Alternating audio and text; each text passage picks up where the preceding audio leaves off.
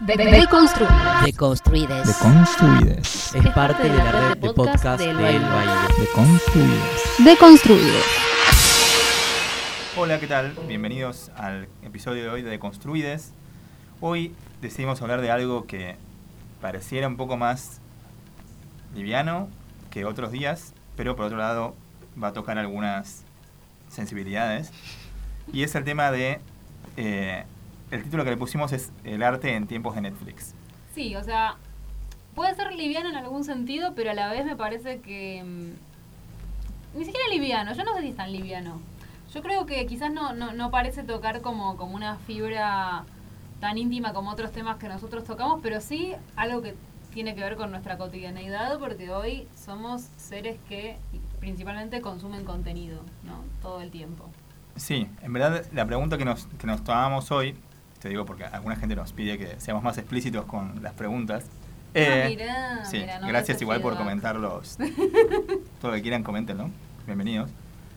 Una de las preguntas que tomamos hoy, de última, igual siempre nos vamos por las ramas, era eh, si es una pregunta antigua de todos modos, no es que es de, de ahora, pero hasta qué punto el mercado o el capitalismo está como matando al arte. Eh, que es algo que decía Sí, tiene aparentemente, 200 años, Por lo menos Hegel y gente por el estilo hablaba del fin del arte y esas cosas, quizás no desde el punto de vista del capitalismo. Eh, y después todo lo que fue la escuela de Frankfurt eh, y esa gente también tiene una visión como negativa sobre el, el arte más que en su momento era contemporáneo, que hoy sería súper antiguo, como el Sí, cine sobre- mudo o cosas claro, por el o estilo. el jazz. O el jazz. Sí. sí. Em, sí, y en verdad, eh, yendo a algo un poco más clásico, esto quizás la mayoría de nuestros oyentes ya lo saben o lo leyeron. eh, digamos que la obra más paradigmática sobre, sobre esto, hay un conjunto de, textos súper em, aristócratas, para decirlo de algún modo, como contrarios al- al mercado cultural o a lo que llaman industria cultural. Y quizás la, la obra más famosa es una de, de Walter Benjamin, eh, si mal no me acuerdo, se llama la- El arte en la época de De la reproductibilidad técnica. Sí, gran texto de Puan, gran texto de todas las carreras. No, Sí, no sí. puedes pasar por Puan Toda la gente de Puan en algún momento lo leyó. Eh, de hecho, seguramente los varios oyentes saben más que yo de esto. Y él habla de un concepto muy interesante que es el concepto de, de aura, ¿no? Eh, el aura es como es, es algo como especial que tiene una obra de arte, que es- especialmente es como que vos lo, lo sentís cuando estás ahí enfrente de la obra, ¿no? Sería algo como que no se conserva en la reproducción. Claro. Que justo una, una, me acuerdo una, una historia de una amiga que me contaba que había ido a mm, acompañar a su hermanita a ver unos youtubers en vivo, que siempre es un concepto medio curioso, ¿no? Porque el youtuber, por definición, es algo que uno no ve en vivo. O sea, ¿qué es un youtuber en vivo? Finalmente está haciendo stand-up, está haciendo un monólogo. O sea, ¿qué, qué es un youtuber en vivo? Pero como que mm, ella me contaba que, nada, vino al espectáculo, lo que sea, y que cuando termina, la hermanita la mira así y le dice, che, como que yo me quiero quedar a saludarlo o a darle la mano. La otra le decía, "Eh, sí, entiendo, yo ya sé lo que es el aura. Como que efectivamente, incluso en los consumos más, eh, digamos, sí, lejanos a, a- a esa idea del aura que tiene tanto que ver con, con una idea de la autenticidad, ¿no? Eh, me- incluso en los consumos que más parecen alejados de, de ese aura, pareciera que todavía tenemos alguna subjetividad del siglo XX que nos empuja a, a esa sensación de, de- de- de, bueno, sí, de que lo original, de que no es lo mismo. no Sí, es que hay cosas que están como entre medio, eh, entre lo, lo reproducible, como que sería la televisión, que uno no espera que tenga nada especial, un- una reproducción específica, simplemente ponerle play a un video, Mm. eh, y algo mucho más especial como ver una estatua, como ver la, no sé, Claro. la Virgen de Samotra, la Victoria de Samotracia, la. Victoria de Samotracia Sí, en sí. París, qué sé yo. A mí el ejemplo que, que yo uso, que al menos encuentro divertido, es cuando vas en el subte y alguien hace como un show y, y el show quizás está buenísimo, todos aplauden y acto seguido el tipo se corre de vagón y hace el- exactamente el mismo show y vos lo escuchás desde lejos. Y te sentís un pelotudo. Claro, te sentís medio pelotudo, decís Porque como... te emocionaste, como si hubiera pasado algo único, porque como una especie de alquimia de que vos estabas ahí en ese vagón, qué sé yo, como una especie de enamoramiento. Exacto, Después ves sí, que eso pasa en todos los vagones y te sentís un pelotudo. Exactamente, me parece un gran ejemplo. em, Así que, ok, entonces me parece interesante partir de ese lugar de, de, de Laura. ¿Vos cómo, cómo pensás que esta pregunta por la reproductibilidad em, se reencarna en nuestra época Claro, obvio. del streaming? Digamos? Sí, obvio. nosotros- En la época del streaming. Esa batalla es ya está perdida, ¿no? O Por sea, eso, sí. o sea, bueno, quizás no, pero bastante perdida está. Eh, supongo que hay, alguna discusión sobre teatro versus cine y cosas por el estilo. Pero más allá de eso, somos gente que está todo el día consumiendo productos reproducibles perfectamente, como series especialmente. Básicamente series. Y de hecho lo que decía eh, Tami al principio era esto de que estamos todo el tiempo consumiendo y algo había escuchado otra vez que me dio gracia y que es cierto es que eh, que estás viendo en Netflix es como el nuevo eh, qué lindo que es el día. sí, sí, sí, es como una nueva charla de ascensor. Absolutamente. Se supone que estás viendo algo en Netflix. Todo el mundo está viendo algo en Netflix. Bueno, que ahí, ahí es cuando me parece, me parece interesante. De hecho, el otro día estaba mirando este, esta nueva cosa que estoy mirando en Netflix, en realidad ya la terminé, que es Paquita Salas, que es lo único bueno que vi en Netflix en los últimos mil años. Eh, Ok, tengo que ah, mentira, vi un par de cosas más buenas, pero digo, las últimas. Es una de las pocas cosas realmente buenas que me parece que hay ahí. Y, y en un momento hay un personaje que empezó a trabajar en un eh, como antes trabajaba para Paquita Salas que es como una, una gorda travesti que es medio así medio chabacana y su, su secretaria empieza a trabajar para una jefa más cheta y entonces se vuelve cheta y cuando Paquita le dice ¿y qué estás mirando en la tele?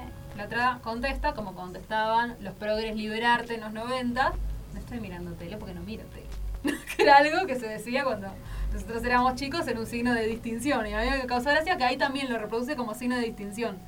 Eh, entonces, a mí me hizo gracia la idea de eh, no consumir televisión como signo de distinción. Y de hecho, Paquita le insiste, pero dale, que estás mirando? Seguro estás mirando novela. Todos estamos mirando algo. Dale, dale, que miras, que miras, que miras. Pero efectivamente, hay algo interesante ahí. Porque justo estaba hablando de España todavía con este libro que les voy a leer el título porque se los recomiendo mucho. Es un libro de la editorial Consoni y es un libro que se llama La Rue del Percebe de la Cultura y la Niebla de la Cultura Digital de una crítica de arte muy joven que se llama Mary Cuesta, nacida en Bilbao, muy muy buena. Es un libro que lo que hace es un ensayo con cómic, muy lindo, muy lindo, muy lindo. Y mm, una de las cosas que dice Mary Cuesta acá es que quizás hoy lo más rebelde, lo más la forma de la contracultura tenga que ser no consumir eh, cosas que estén en internet. O sea, a la vez después ella hace una reivindicación de la cultura digital, de otras cosas, pero lo que ella explica es que, mm, digamos, por un lado, que eh, el under y eh, la, idea del underground, la idea del under, y es fundamentalmente contrapuesta al mismo concepto de internet. Porque una vez que vos consumís algo y lo contás en internet, eso deja de ser minoritario y secreto, que era la clave del under. La clave del concepto del under era que pocos podían llegar. O sea, aunque suene raro, la disidencia era eso en algún momento, ¿no? Que pocos podían llegar y que tenías que tener cierto tipo de, de contraseña, ¿no? Eh, ser minoritario y secreto, la idea del secreto, era parte del asunto. Por algo le decimos underground a, la, a la- esa cultura, ¿no? Que está por debajo de lo que se supone que todos pueden ver. Y lo que ella dice, bueno, Internet, mal que mal, disuelve todo eso. Porque una, vos tenés una contracultura, pero ah, posteas tu contracultura, la contás. Digamos que, si bien ya había sucedido eh, que la contracultura había sido eh, apropiada por el mercado, eso digamos es muy muy viejo. De hecho, eh, ella dice que básicamente eso está casi en el origen de la contracultura. Casi en el origen de, la contracultura está el ser reapropiado por la publicidad. Eh, hay un libro muy bueno sobre esto que ella cita, que les recomiendo también, que se llama La conquista de lo cool, el negocio de la contracultura y el nacimiento del consumismo moderno, de Thomas Frank. Y ahí el tipo explica cómo, bueno, ni bien aparece la contracultura, aparece el negocio de la contracultura. No son cosas que, que- que son muy distantes históricamente. Y, y bueno, y lo que ella dice es, bueno, a mí eso ya había sucedido, la idea de la cooptación. Pero ahora tenemos esta otra cuestión, que es que nuestro mismo dispositivo de consumo, que es Internet, implica publicar, implica lo público. Entonces el under, bueno, desaparece y lo conservamos como... ¿En qué se conserva el under? Y conservamos su cadáver, dice ella, en ciertos formatos, ¿no? Le pones algo estética de under. Pero no es under, porque está en internet y todo el mundo puede llegar. Yo siempre digo lo mismo. Ahora es muy difícil, por ejemplo, La- antes te acordás cuando uno se iba de viaje y te decían, no, tenés que ir a tal lugar que no lo conoce nadie. Ahora te dicen esa fiesta que no conoce nadie, la googleas y está en Google. No hay forma de que haya una fiesta que no está en Google. No Sí, o aparece en el mismo, en- al otro año ya aparece en la, en la guía, en, la, en la guía de qué Claro, hacer en la ciudad. Exactamente, digo, las cosas ya no duran nada siendo secretas. No, Entonces, sí. nada, como que efectivamente ella dice, bueno, ¿cu- ¿qué es hoy el andro, la contracultura? Bueno, quizás sea salir de internet y volver a lo analógico. Y para mí, no tiene, no, o sea, si bien puede parecer un poco extremo y un poco snob, eh, y, y no sé, y yo no propongo ni jamás adoptaría una salida total de internet porque amo internet, me pareció que algo de sentido tenía y que se parecía a algo que yo vengo pensando en relación con los libros, con el teatro, con la cultura analógica. Yo veo, por ejemplo, que mm, el teatro vive para mí como una especie de revival entre una minoría muy minoritaria, pero a la vez tiene un público también cada vez más chico, por supuesto, porque la gente no quiere salir de su casa. Ajá. La gente no sale de su casa y no parece apreciar la diferencia entre tener un cuerpo presente eh, y tener una pantalla, que es una diferencia enorme, enorme. O sea, no es lo mismo en lo más, o sea, yo esto esto será de vieja, pero digamos, yo lloro con películas, pero tener una persona adelante siempre es una sensación diferente. Eh, por algo los desnudos en el teatro escandalizan tanto más todavía en algún nivel. O sea, ver una pija en el teatro siempre es más raro que verla en la tele, digamos, ¿no? Eh, qué sé yo, como... Y hay, para mí, por un lado, hay cierta gente que está volviendo a esos consumos. Lo vi, por ejemplo, este mismo fin de semana en la feria de editores, que estaba repleta. La visitaron en total como 30.000 personas. Pensé que ibas a decir que había gente en bolas. No, no, ojalá. No, no, no hacía frío. Pero 30.000 personas vinieron en total. Y uno dice, ¿qué onda los libros? Y están volviendo los libros, está volviendo el teatro, porque yo creo que hay mucha gente que siente que hoy la única forma de estar afuera es esa. También porque creo, y esto también suma a otro tema, que es que mm, la televisión eh, y las series serán muy simpáticas, pero digamos, no hay forma de hacer una serie de Netflix que no sea con mucho dinero. No existe Totalmente. hacer una serie independiente como un... No existe eso. O De hecho, hay todas unas historias muy curiosas. Eh, no sé cuán- a- hasta qué punto son historias confirmadas o mitos urbanos de cómo nacieron la- algunas de las series más famosas de Netflix, como ver, Stranger. Things. Ah, eh, sí, la idea del algoritmo. que hablan del algoritmo, que en verdad no es un algoritmo estrictamente, sino básicamente son productos de marketing de- que se hace de algún otro modo. Obviamente para este marketing ven cuánta gente hizo clic en tal cosa, por eso Sí, es un algoritmo. claro. Eh, y hablaban de House of Cards, que parece que había una serie, creo, británica, que creo que es la original, que parece le iba bastante bien, y que todas las películas de Kevin Spacey todo el mundo las miraba, y las películas de, creo que David Fincher, que creo que es uno de los creadores de House of Cards o algo así, Sí, me suena. eh, también, y dijeron, bueno, mezclemos. Claro. Y lo mismo pasa con, Bueno, con Stranger, Stranger Things, que ya es el colmo. Sí, que es el colmo, que es como esto está de moda, esto, esto está de moda, esto otra cosa está de moda. Pongamos todo lo que está de moda y hagámoslo serie. Sí. Y se, por supuesto se nota. No, una cosa que iba a decir de que sobre Stranger Things en particular, o bueno, obviamente no, no quiero hablar sobre la serie solamente, que igual eh, vi las tres temporadas, así que Yo no- soy fan, nada pero, en pero, pero nada. también, viste, es- me parece que a veces, o sea, para mí Stranger Things es, es muy bueno a pesar de sí mismo y, y ante todo porque esos pendejos tienen realmente una vitalidad y un carisma que escapa a- a- al algoritmo, digamos. De hecho, yo vi Dark, traté de ver Dark y me pareció una porquería. ¿Por qué? Porque los actores no actúan, no, hay, no pasa nada y no hay alma. Stranger Things funciona porque esos pendejos tienen alma. Fuera de eso, es algoritmo. Ah, pero bueno. Yo Dark no la vi porque me hacía pensar demasiado y para eso ya tengo como la facultad. No, aburrísima, Eh, aburrísima. No, lo que pensaba de Stranger Things es algo que a mí me molesta un poco, aunque de nuevo vi la serie, pero algunas cosas no las vería por principio, que es como esta como reprodu- reproducibilidad de todo se vuelve como una cosa más internalizada. Entonces, eh, un montón de, de, eh, empresas o industrias apelan mucho al sentimiento de la nostalgia, ¿no? Total. Al volver al pasado. Entonces es como, a veces siento que es como estos nenes que terminan de jugar y dicen como otra vez, o en los Teletubbies que mostraban el video. que Si nadie vio los Teletubbies, véanlo, es una serie de cuando éramos chicos, éramos bebés. Una bebés. serie. Me gusta No sé, llamar no a los Teletubbies no una qué. serie. Pero mostraban videos de un nene jugando, terminaba el video y el Teletubby decía Otra otra, vez, otra Le vez. mostraban Sí, bueno. entero. Porque los, los nenes chiquitos tienen el goce en la repetición, es así. Pero Claro. yo veo que a la gente le pasa lo mismo. Le gusta ver una serie y reconocer el póster que tenía en su casa. Como eso, le gusta reconocer cosas que, de su pasado. Bueno, de hecho con Stranger Things hay todo un, como Fandom, un sí. fandom que, cuya principal, porque el fandom hay de todo, pero cuya principal preocupación es cuántas referencias hay de esta serie a otras cosas de los 80 y de los, de los 80, ¿no? Sí. Eh, y te hacen unos videos de cosas en paralelo. Eh, entonces, fíjate la fascinación que hay como con la repetibilidad. Sí, Que totalmente. vos puedes dedicarte días y días y meses a fijarte qué cosas nuevas repiten. Y lo ves como algo positivo, ¿no? no esta vez está visto como algo positivo, porque no son copias, sino homenaje. ¿no? Homenajes. No, y también, o sea, y esto para mí también trae el tema de esto que hoy se llama la cultura pop, que para mí es un temón. La cultura pop, la cultura nerd, la cultura no sé qué, ¿no? Que mm, siento que, que hoy está como viviendo claramente su auge.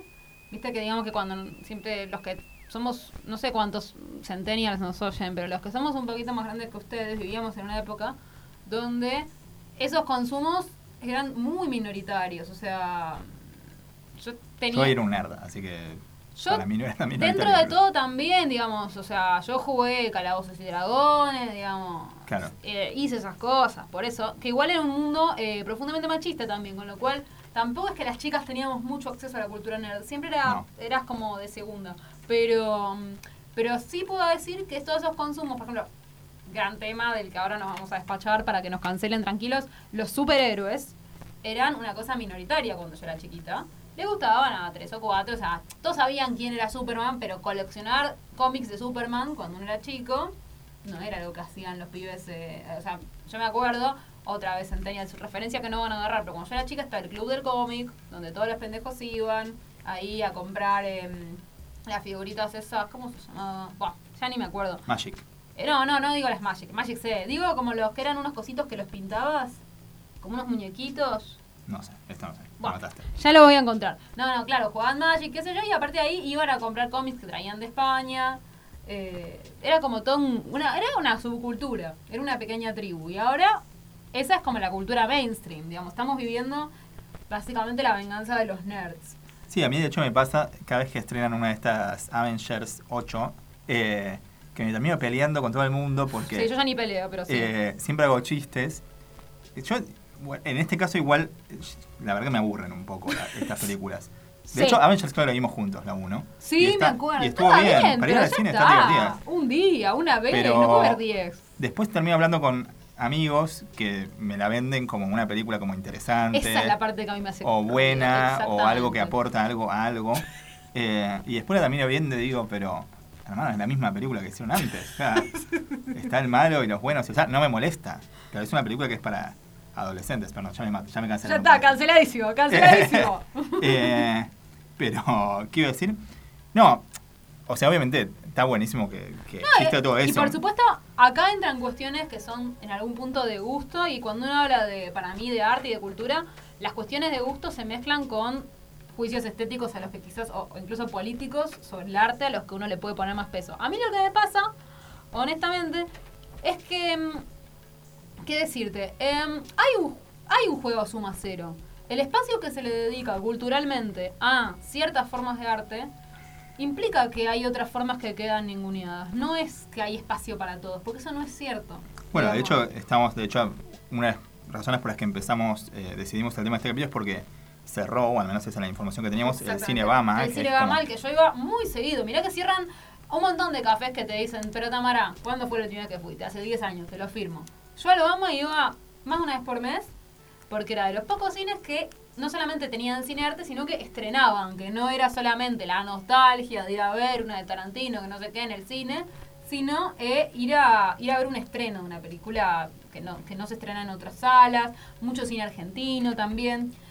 Y cerró, efectivamente. ¿Por qué cierran esas, por qué cierran esas salas? Bueno, por muchas razones. O sea, a mí, por ejemplo, una cosa que me da bronca es efectivamente cuando vi que cerró la sala, que me lo estoy tomando muy personal porque yo iba muy seguido, es que mm, la realidad es que el espacio que se dedican los medios a estas películas de superhéroes es desmedido. El espacio que se dedica en salas también. Y ahí entiendo la cosa comercial, yo entiendo y entiendo que en realidad eh, tiene que haber protecciones estatales porque lamento decirles que la mayoría de la cultura que nos gusta fue minoritaria casi siempre. Digo, no es que en algún momento eh, el cine arte llenaba 25 salas como Avengers y ahora somos todos brutos. No es así. O sea, eh, hay un cine que siempre necesitó, por lo menos desde que sabemos, hay, un tipo de cultura que hace mucho tiempo que para subsistir necesita la ayuda del Estado. El Corán no seguiría abierto si fuera privado, les aviso, estamos todos segurísimos. Entonces, la realidad es que, por supuesto que se necesitan políticas estatales, pero también están la crítica, el periodismo, que para mí, lo digo como periodista, uno tiene una responsabilidad de estar dándole visibilidad a otras estéticas. Una responsabilidad que incluso, y acá me pongo re marxista solemne, me parece que es una responsabilidad política, de estar haciendo circular otros discursos, otras estéticas, que no sean solamente las que elige Marvel. Y la realidad es que la crítica últimamente en ese sentido está muy dormida.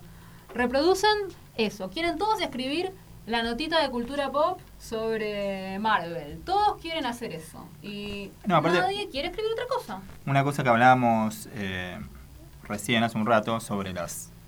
Por ejemplo, para- cuando, cuando estos, estas películas de Marvel o, o de DC, no, supongo que son de Marvel la mayoría, eh, que tienen como mensajes, obviamente, que cada vez que sale una se discute sobre si es Sí, suficientemente si es feminista o suficientemente no racista o si tiene suficiente cantidad de no sé qué. Eh, que, hasta, que está bueno, supongo que si sos estadounidense son debates que son interesantes. Eh, y de última es algo que podés discutir con tus amigos tomando una cerveza. Exactamente. Pero es un poco triste debatir tanto sobre esto, siendo que son películas ultramasivas, que en el peor de los casos se va a ver un montonazo de gente, y que en el peor de los casos los actores de minorías que estén ahí son todos millonarios. eh, y se trata de discusiones que están básicamente impuestas comercialmente. O sea, Exacto. como pasó ahora con lo de la sirenita negra. Yo de hecho decía como, bueno, no sé si se escucharon, supongo que sí, Contalo, que. Disney, de nuevo, volviendo a esto que estamos hablando de la nostalgia y la repetición, eh, quizás el caso que más me molesta a mí es esto de que Disney está sacando, Ay, todos los días sacar una película que ya vimos. está sacando Siempre. li- live actions de, Buscan un guionista. de, de las películas de los 90, las más famosas, o de los 80, ¿no? De La Sirenita, eh, Aladdin, El Rey León, bueno. Eh, lo cual es, realmente es, bueno, a mí me deprime, no sé A cómo mí me deprime, a mí me deprime porque además lo que me pasa, yo esto lo charlo mucho siempre con, con mi novio, que si ustedes piensan que yo soy snob es porque no lo conocen. Eh, y una cosa que, que- que siempre conversamos es que una cosa que está pasando últimamente, y, y no solamente igual en Marvel, eso puede, puede pasar incluso también en, en, en obras o en textos que vengan de eso que se está muriendo que llamábamos el under, ¿no? Eh, muchas veces pasa que vienen mensajes supuestamente progresistas en envases de relatos que están narrados de forma súper mainstream, ¿no?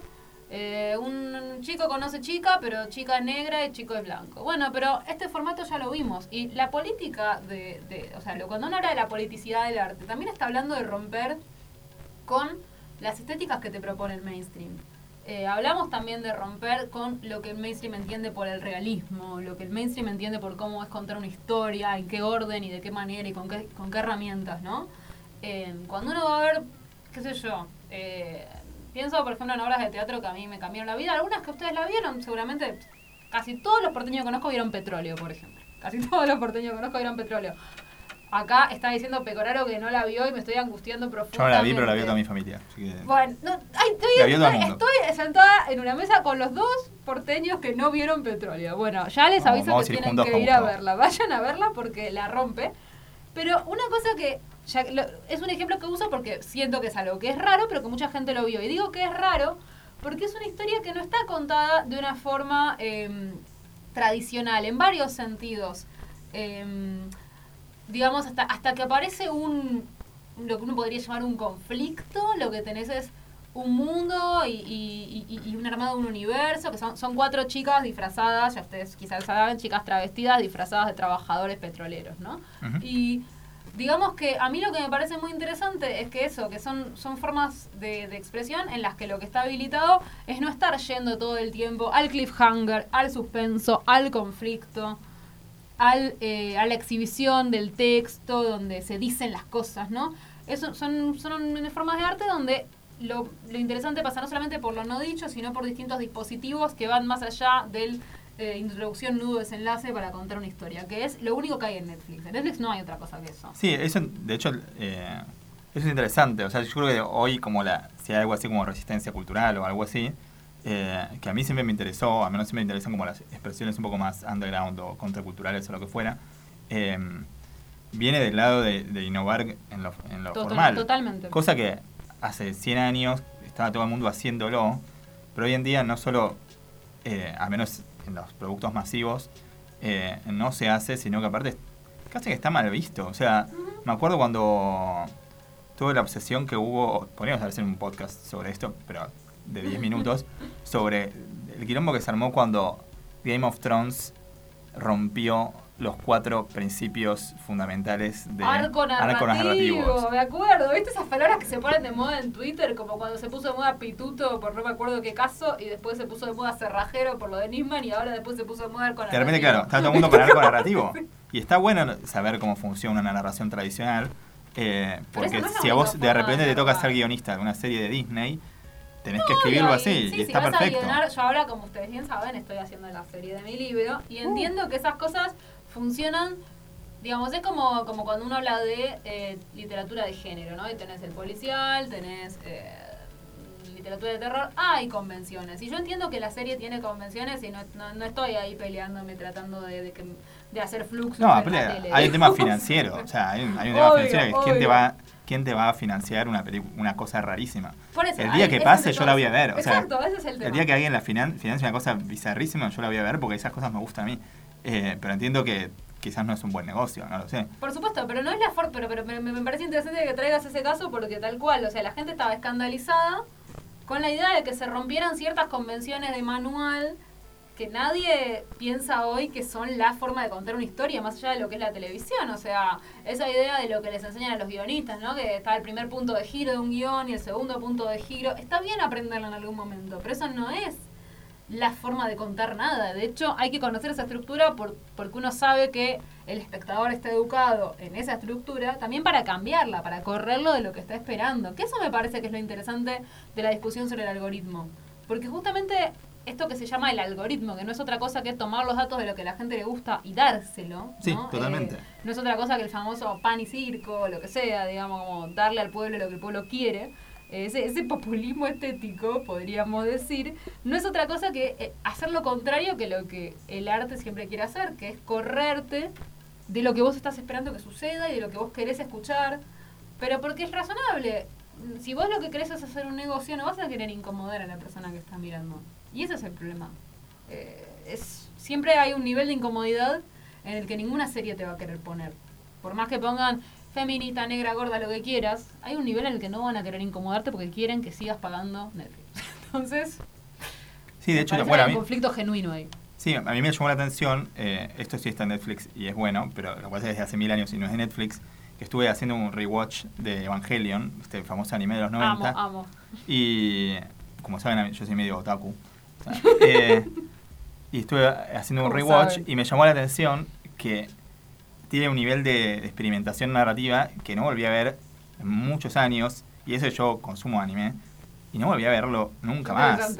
Eh, de hecho, bueno, no quiero spoilear por si alguien no la vio, pero el, el, el concepto de arco narrativo está planteado de una forma muy rara en la serie, porque quizás tiene un personaje que del capítulo 1 hasta el anteúltimo es de un modo y en el último cambia, un personaje que de repente desaparece, o un personaje que aparece en la mitad, o de hecho Medio Twin Peaks. Sí, así, pero yo creo que, que la diferencia, bueno, hay muchas diferencias, pero en Twin Peaks está un poco más exagerado. Mm. Eh, acá está dentro de todo planteado como una se- serie de ciencia ficción. Y de hecho al final, cuando la serie te hace esperar más, es cuando más te decepciona. Esa es como la estrategia que no sé si la, si la- si la viste entera. Bueno, No. al final es muy famoso porque la serie tiene 26 episodios y los últimos dos son muy extraños, no cierran la historia, son completamente experimentales y la mitad de la gente salió Indignada. indignadísima. Eh, si, uno vio si uno vio la serie con cierta atención, te das cuenta de que eso era Esperable, esperable. claro. esperable.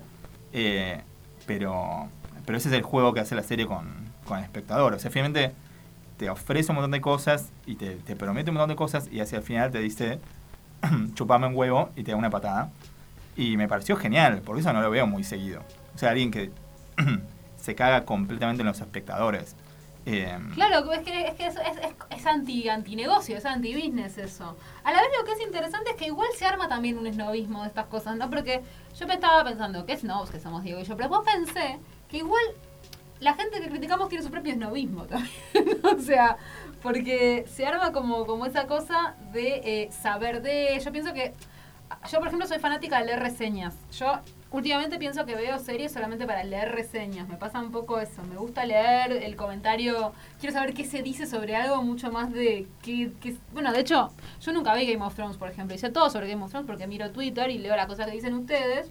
Y sé quién es quién, sé todo. O sea, toda la discusión del arco narrativo la seguí. Y nunca vi un capítulo, ¿eh? No sé de qué se trata. O sea, sé de qué se trata, pero no vi nunca. Bueno, de hecho nos pasa a algunos, a algunos de nuestra generación que, que vemos series por torrent o lo que fuera, no sé si te pasa a vos también. Sí. Termino de ver un capítulo, no de todas las series, pero de varias, y entro a ver las reviews. Sí, siempre, los siempre, siempre, siempre, siempre, siempre. Y los recap a veces nos dicen una mierda. O sea, No. a veces están buenos, pero la mayoría de las A veces veces realmente te cuentan lo que te ya cuentas viste. lo que pasó y es como, bueno, Estás como en una rarísima, ¿por qué estoy leyendo algo que ya vi? Sí, sí, por eso. Me parece que también ahí se arma como una conversación en la cual también conspira contra los consumos minoritarios. Porque a mí lo que me pasa muchas veces es que veo una película, digamos, eh, o, o algo que por ahí no ve nadie, y después me da bronca porque no puedo leer reseñas. no puedo- En el fondo porque no puedo participar de la conversación cultural, que es lo que me pasaba cuando eras chico. Y yo me acuerdo un año que, por ejemplo, me pusieron inglés eh, a la hora de amigobios. Y para mí era terrible, porque viste que al día siguiente vos ibas al colegio y de lo único que se hablaba era el capítulo de Amigobios que vos te habías perdido. Y no tenías nada para decir y, y encima, ahora yo re puedo pilotear una conversación sobre Thrones sin que te des cuenta que no lo vi. Pero cuando era chiquita, viste que te, te estaban testeando todo el tiempo. Pero si vos no lo viste. No, ¿y qué pasa en tal momento? Y siempre en algún momento te agarran. Y, y- y claro, entre, entre varones es distinto. Entre varones es. El juego era hacer de cuenta que no lo habías visto. Eh, y, si, y si de repente se daban cuenta, decías que lo veías con tu Con hermanita. otro manito. Eh, Pero viste que ahora siento que el mundo es esa conversación otra vez, como es- cuando te juntás con extraños es ponerse al día con eso. Y eso también un poco que conspira contra la variedad, que eso es lo, lo más complicado, porque yo siento que estamos viviendo una segunda era de Internet, que eso es la pregunta, ¿qué va a pasar? Porque hace 10 años o 15 yo creo que Internet todavía era un lugar donde pasaban cosas underground, efectivamente, porque no la mayoría de la gente o no tenía o no entendía o no sabía buscar. Digamos, yo lo leí esto en el otro libro que tengo acá, que es el de mm, Remedios Zafra, que es una crítica cultural que se puso muy de moda últimamente por este libro El entusiasmo, que ella ganó el ganó un premio Anagrama. Este que yo tengo es Ojos y Capital. Y una cosa que para mí estaba, estaba bueno que, mm, que ella dice es, es bueno que antes vivíamos en una época donde eso, internet era under porque la gente no tenía y era gratis y, y- y todo lo que circulaba por ahí todavía formaba parte de otra cosa. Y que, cuando, y que lo que cambió todo fue Google, porque Google empezó a organizar la información de manera tal que ahora, bueno, todos llegamos a las mismas cosas. Y ese es el tema, porque por ejemplo, si vos querés hacer una película independiente, querés hacer un, blog, querés hacer... Antes vos podías con- construir una audiencia sin ponerle plata a Google, Facebook e Instagram o lo que sea. Ahora, no. Otra vez Internet es como ir a una editorial. Internet perdió en algún punto la cualidad democrática que tenía. No porque mm, no puedas hacer un blog y subirlo, sino porque nadie lo va a ver. Es muy difícil ganar el juego de Google sin pagarle, básicamente porque ellos armaron el juego para que le tengas que pagar. Sí, a mí algo me llama la atención de eso, que no, no sé cómo es la solución, porque no tengo la menor idea cómo es el, el mercado argentino, pero es esto. Que por ejemplo en Argentina estrenan un montón de películas, que bueno, hay muy poca gente, que algunas seguramente son muy excelentes, eh, y que una de las razones por las que finalmente no se instalan en, el, en la cultura pública o lo que fuera. Es que es un problema de derechos. Es que quizás no le compra, no la compra ningún ningún canal importante o, o Ujú. nada así, y tampoco está en YouTube. Entonces, básicamente no hay ninguna forma de verlas. ¿Sí?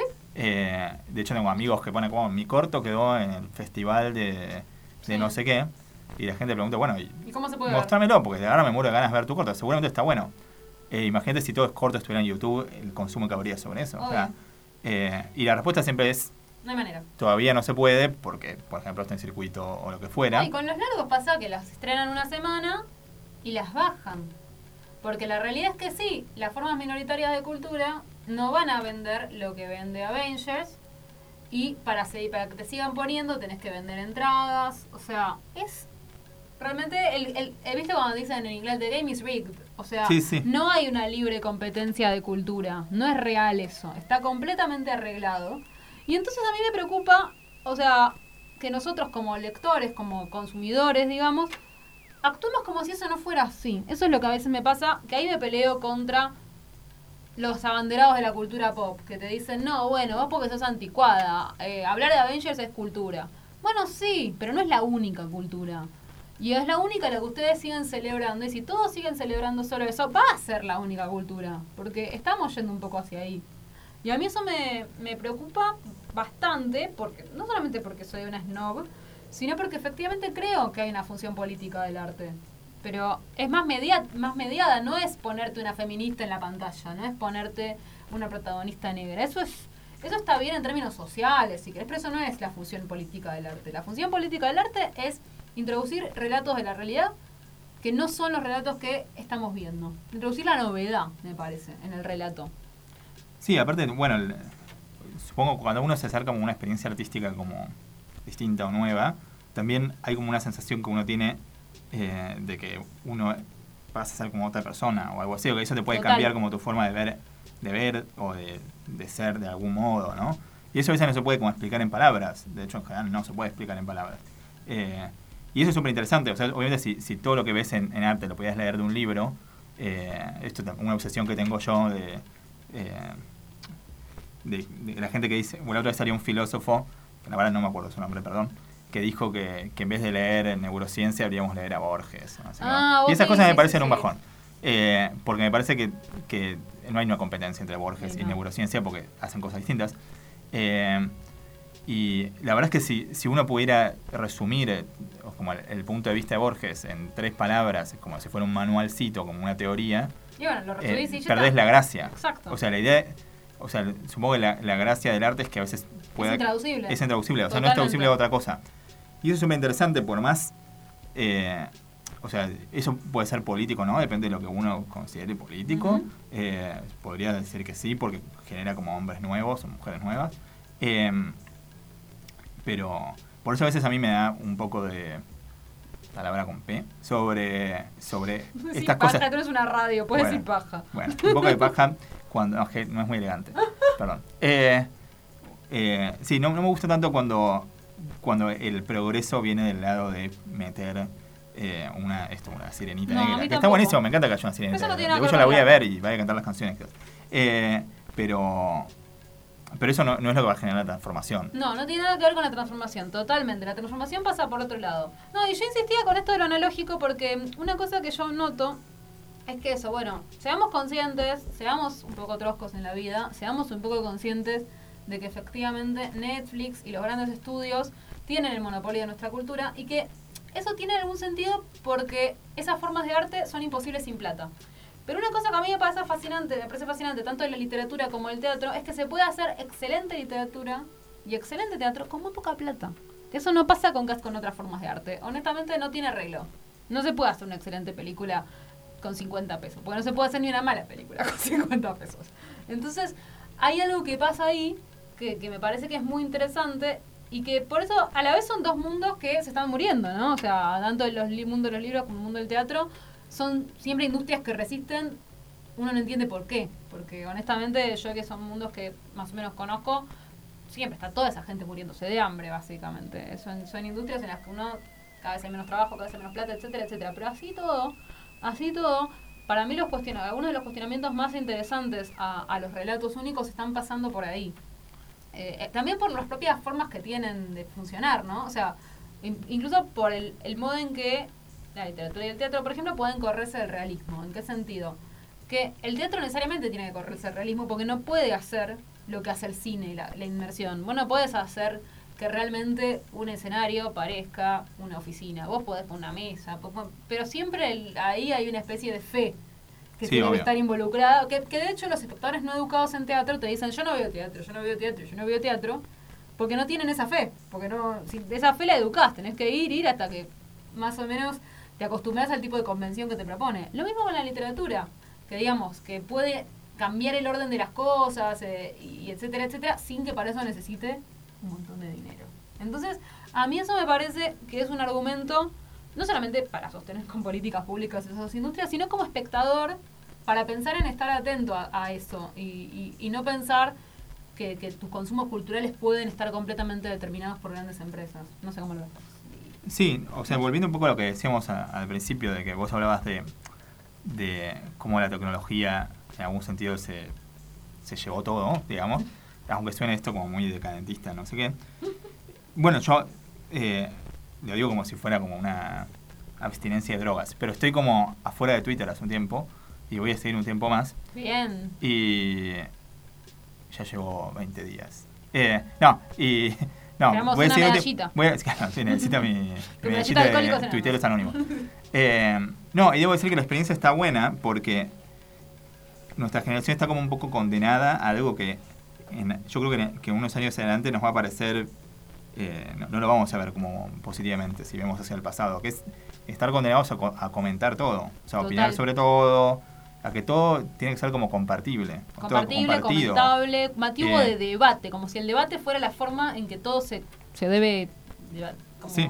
recibir, ¿no? En algún punto estamos condenados y es complicado, eh, pero eh, bueno, yo creo que, que en el futuro muchas de las reivindicaciones van a venir por ese lado, por el, por el derecho a callarse, a no opinar, por el derecho a hacer cosas y no contárselas a nadie, Totalmente. eh, a, a tener como cierto tipo de privacidad. Y, y con el arte pasa algo parecido. O sea, digamos, mi desafío a la gente que está escuchando es esta. Que consuman algo y que no se lo cuenten a nadie.